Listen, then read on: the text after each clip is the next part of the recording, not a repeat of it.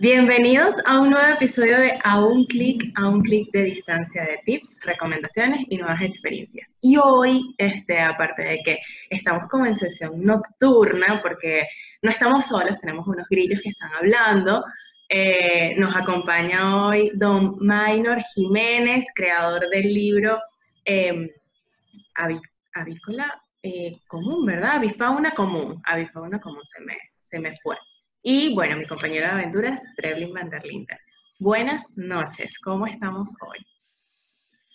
Por primera vez tenemos que decir buenas noches en una de nuestras sesiones, Carla. Así estamos, preparados para el cambio, no podemos ser cuadrados, aquí cualquier cosa puede suceder.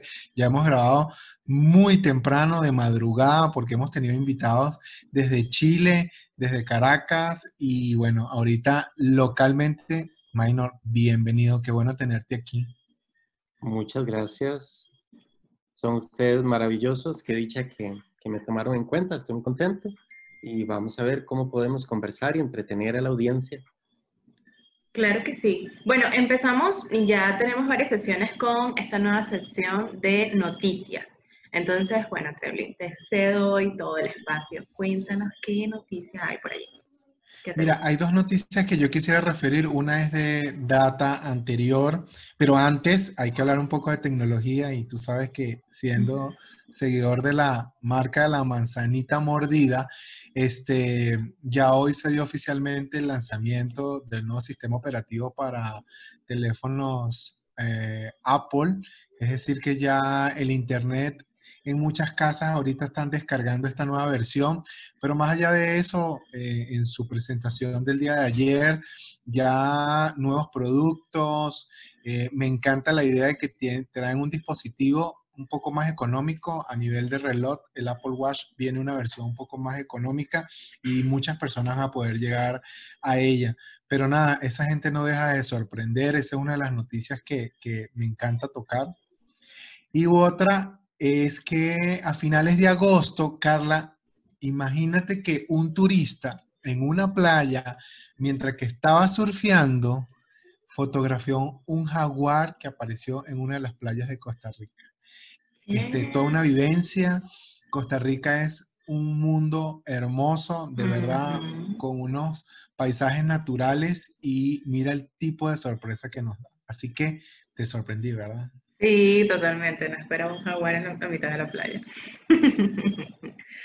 Em, bueno, pues eso me parece súper cool. Yo no iba a tocar nada tecnológico, pero bueno, nada, ya que tú mencionaste, eh, referiste ese tema de los nuevos lanzamientos, quería hablar algo que salió muy reciente y quizás a los chicos o a los más jóvenes le va a gustar, que el PS5 ya tiene precio y fecha de lanzamiento oficial. Entonces, para esos gamers, para esa gente que le encanta jugar Play, pues bueno, nada, ya anunciaron, Sony ya finalmente anunció el precio y la fecha de lanzamiento. Eh, va a ser para el 12 de noviembre en los Estados Unidos y bueno, nada, tiene dos versiones. Esa es una de mis noticias. Esas son las noticias que tenemos. No sé si Minor nos quiera comentar algo más y actualizarnos. Bueno, no sé si están al tanto, tal vez esta noticia es social.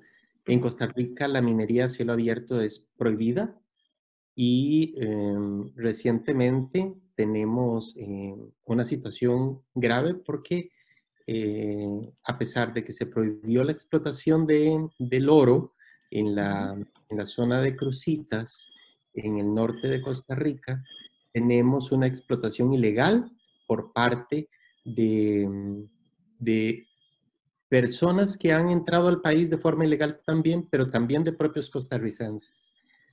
Y se ha salido de control. Entonces, a pesar de que teníamos un dictamen de la, de la sala tercera, creo, eh, para la prohibición de la explotación del oro, pues se ha seguido dando y está fuera de control para nosotros. Entonces, a nivel de impacto ambiental, es una noticia que a nosotros nos incomoda y el gobierno ha demostrado pues que no tiene capacidad para manejarlo y no ha podido controlarlo y tampoco eh, ha podido limitar el acceso.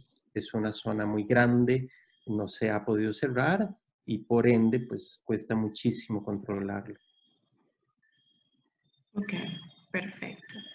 Este, bueno, y hablando ahora de este tema de ambiental, de cultura, de arte, de que aparte hay que mencionar el cuadro que muestra Don Minor atrás, que es espectacular, lo hablábamos antes de, de ingresar.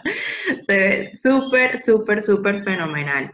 Quería, ya ir entrando un poco más en la entrevista, Don Minor es el creador de, de este libro que Avifauna Común, que nos muestra esa diversidad que si se quiere pudiésemos decir que está en nuestras narices o que está muy cerca y no nos damos cuenta, pero quisiésemos saber, nos gustaría saber cómo o de dónde sale, cómo surge esa idea, eh, que me parece realmente maravillosa. Bueno, hay varias motivaciones. Inicialmente el arte, la fotografía, amo el arte y la fotografía se ha convertido en una gratificación instantánea que, que ninguna otra tiene. Puedo, puedo hacer una fotografía, puedo expresar el arte e inmediatamente tener el resultado y eso me encanta porque entonces también puedo sobre la marcha tomar nuevas decisiones y cambiar el rumbo para cambiar qué es lo que estamos comunicando, qué es lo que queremos hacer. Entonces, esa fue la primera motivación. La segunda es que Costa Rica es un país muy pequeño y como pequeño es sorprendente la densidad de biodiversidad que tiene. Si contáramos la biodiversidad de Costa Rica en términos proporcionales, tendríamos el tamaño de Australia porque nuestra densidad en biodiversidad, en cantidad de especies, no en número de individuos, porque somos muy pequeños para albergar grandes cantidades de ninguna de las especies, pero sí tenemos el recurso para darle de comer a todas ellas. Por eso están aquí. Claro. Entonces, eh, sabiendo que existe esa biodiversidad, me di a la tarea de, buscar eh, publicaciones sobre Costa Rica para aprender más porque me encanta. Y me di cuenta que ninguna publicación contempla la totalidad de las especies en avifauna. Solo en eso, ¿verdad? Podemos pensar también en mamíferos, podemos pensar en reptiles, en anfibios, eh, podemos pensar en murciélagos, que tenemos el 12% de la población de murciélagos del mundo, eh, pero la avifauna, que era lo que estaba buscando, no había. Había una guía y es maravillosa de Richard Garrigues, eh, esta guía contiene todas, todas las especies, que son 925 más o menos, porque eso está cambiando todo el tiempo, pero son ilustraciones. Te dicen dónde ah, están, te dicen eh, más o menos cómo encontrarlos, algunas de las tendencias para su ubicación, pero no las fotografías. Claro, si me pongo a buscar cada una de las especies, voy a encontrar muchas fotografías de cada especie, pero que le han dado la vuelta al mundo y que fueron tomadas en otros sitios. No son fotografías netamente costarricenses. Entonces, me gustó la idea de comenzar. Claro, 925 especies, no las puedes tomar en un año, en dos o en tres, en cuatro. Puede llevar una vida entera. Alexander Scott, aquí en Costa Rica, para 1989, completó el primer libro, Guía de Aves de Costa Rica, después de casi 29, 30 años de trabajo en el área. Fue el primer ornitólogo en Costa Rica, el fundador de la Asociación Costarricense de Ornitología y también el único que ha logrado revisar, observar, estudiar toda la bifauna del país. Él ya murió, murió a inicios de este siglo, pero nos dejó un legado maravilloso. Si tomamos ese libro, ese libro no tiene casi fuentes citadas en bibliografía, porque él fue la fuente de toda la investigación. Él se dedicó a revisar todas las especies, sus comportamientos y hasta su, su forma de anidación. Eso es algo maravilloso, una vida entera. Entonces, bueno, todo eso me motivó. Pero como el tiempo está restringido, eh, se va a ocupar eh, muchísimos años. Ahora también con la pandemia la movilidad se vio muy restringida en Costa Rica. Entonces, y yo, bueno, voy a pensar, ¿por qué no? En fotografiar lo que tengo al frente, lo que comparto con todos mis vecinos y lo que nosotros tenemos al alcance. Vamos a ver de qué se trata y cuánto sale y comenzaron a salir especies y especies y especies y no podía creerlo la cantidad de especies que te llegan al frente de la casa, que, que te, te, pasan por la ventana saludando, que se queda en el cable del, del tendido eléctrico al frente también.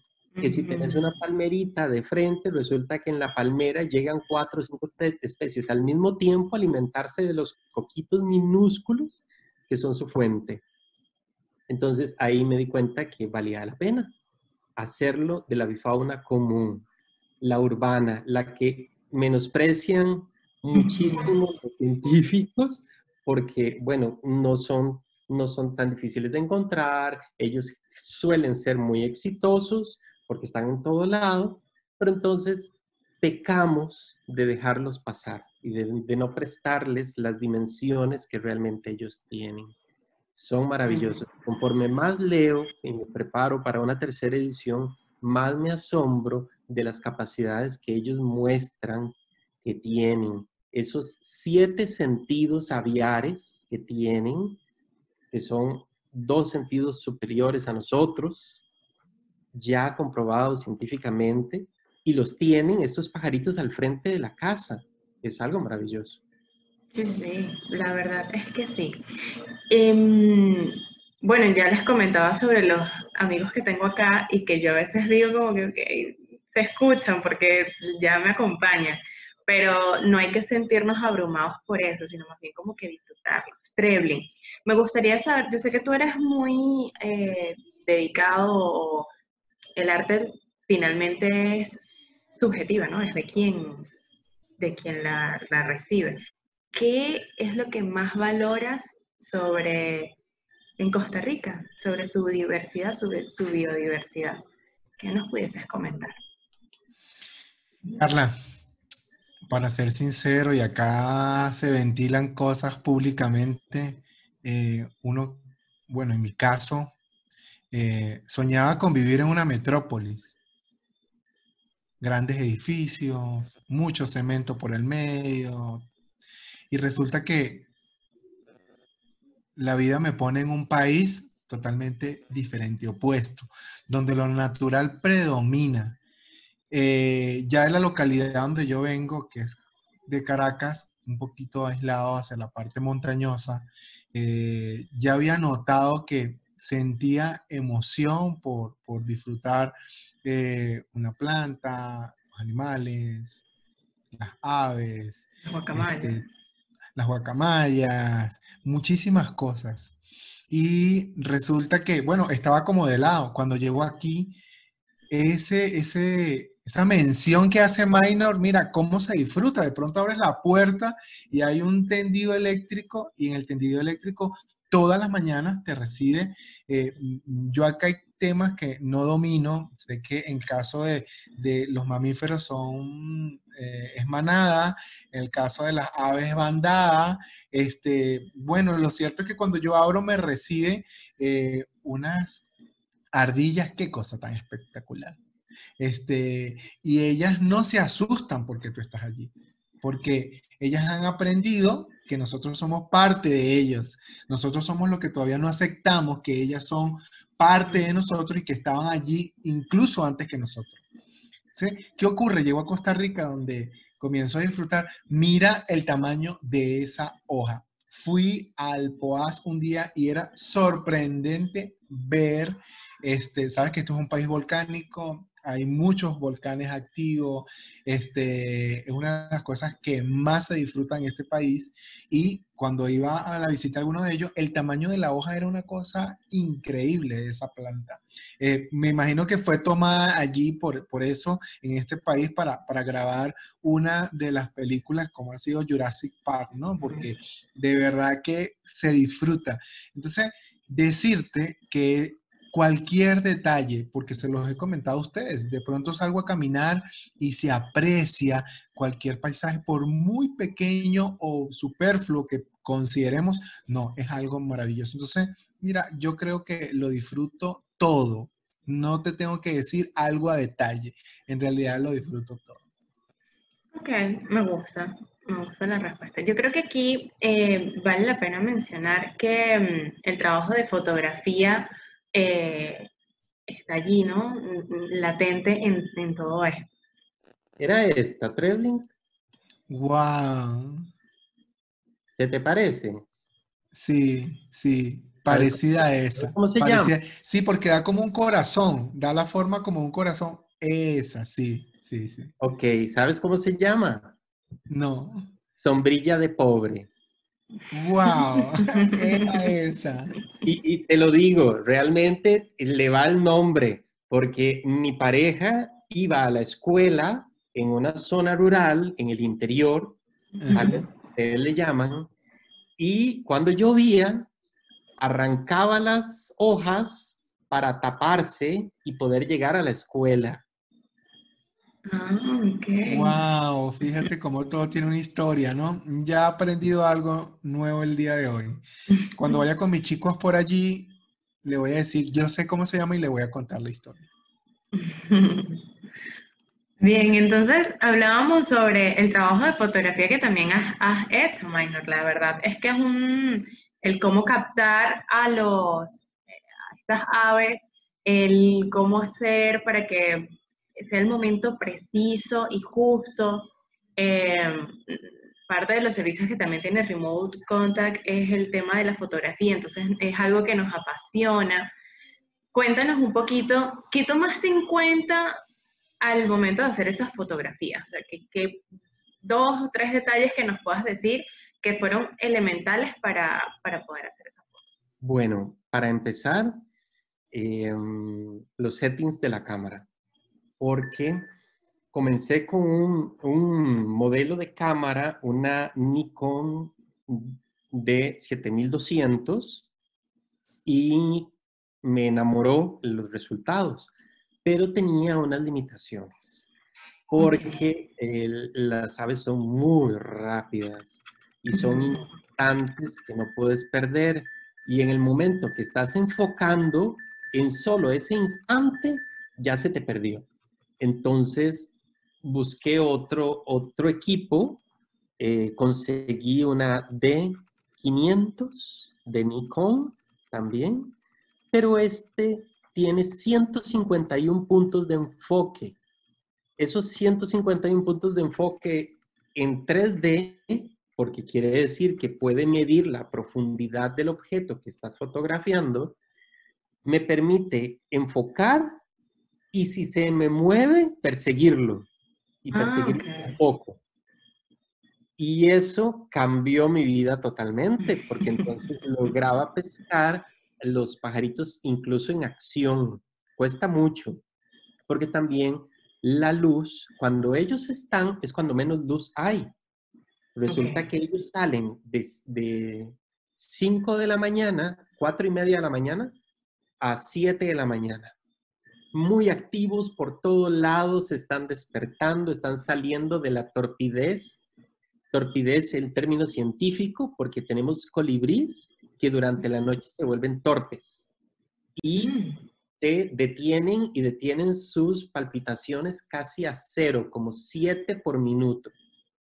Entonces se vuelven, de, parecen una momia.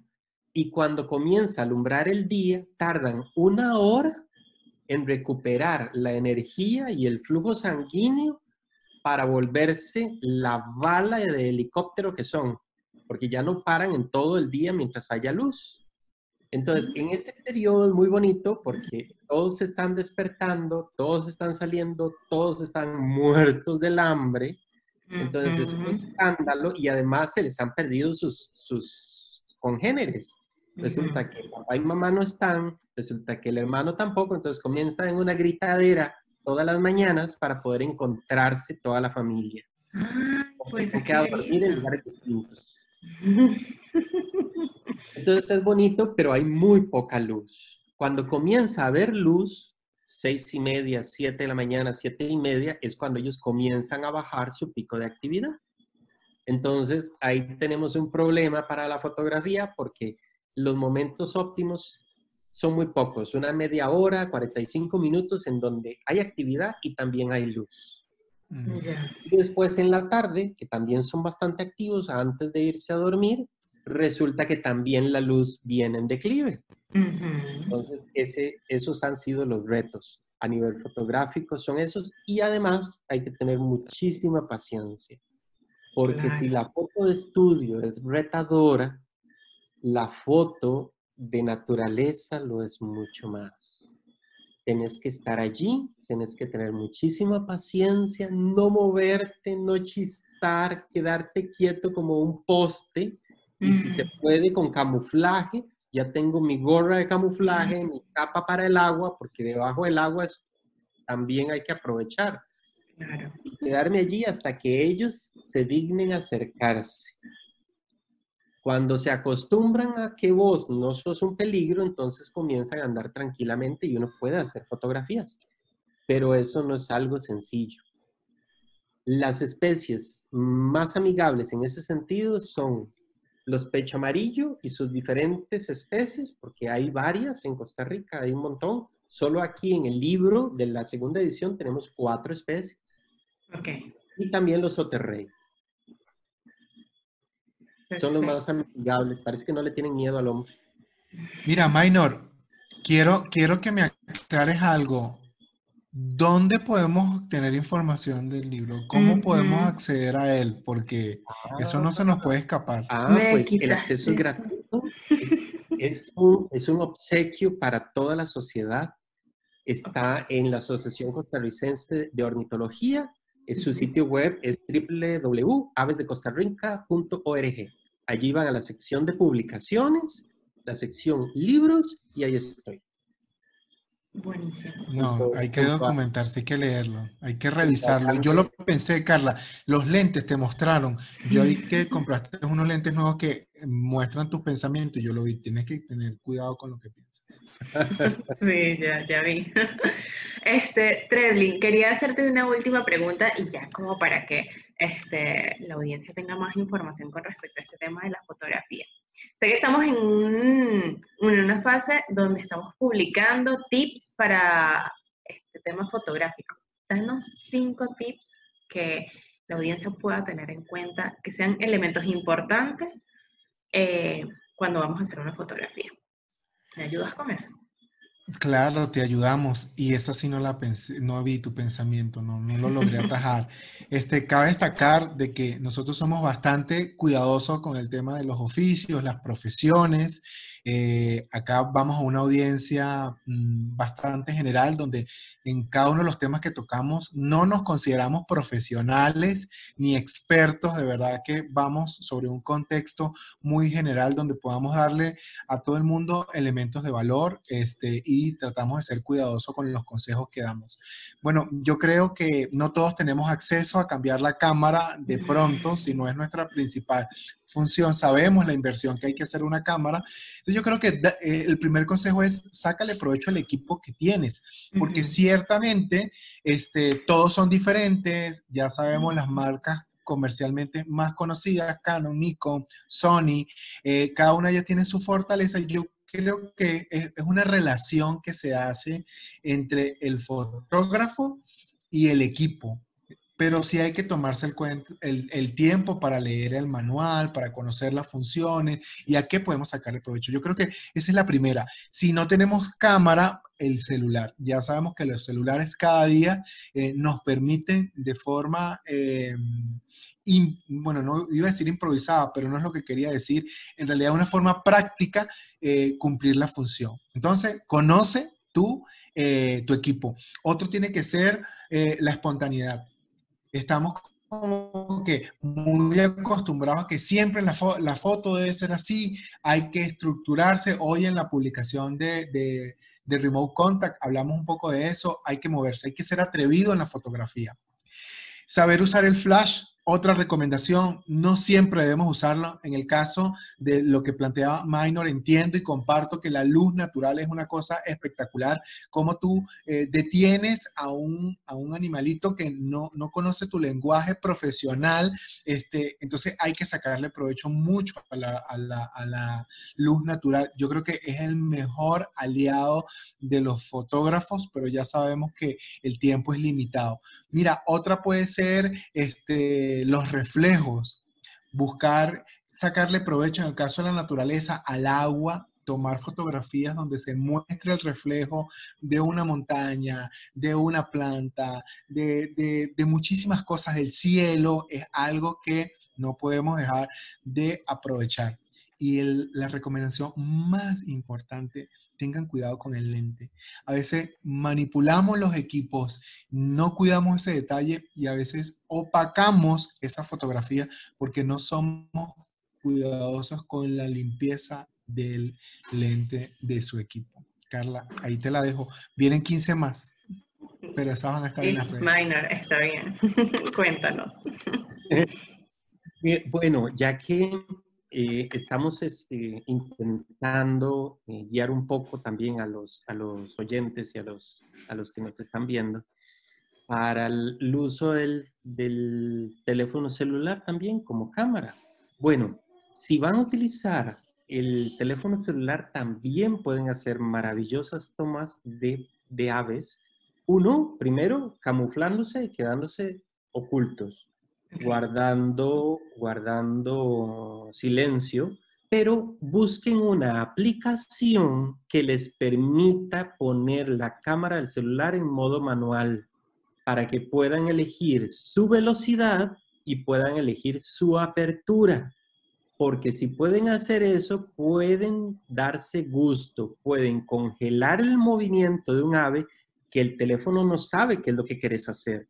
Pero si vos le decís que querés que tome a la máxima velocidad, vas a poder congelar el movimiento, pero tenés que decirle que lo haga. Para eso hay apps, apps específicas para administrar los settings de la cámara del celular. Bajen eso y la convierten de repente en una super herramienta.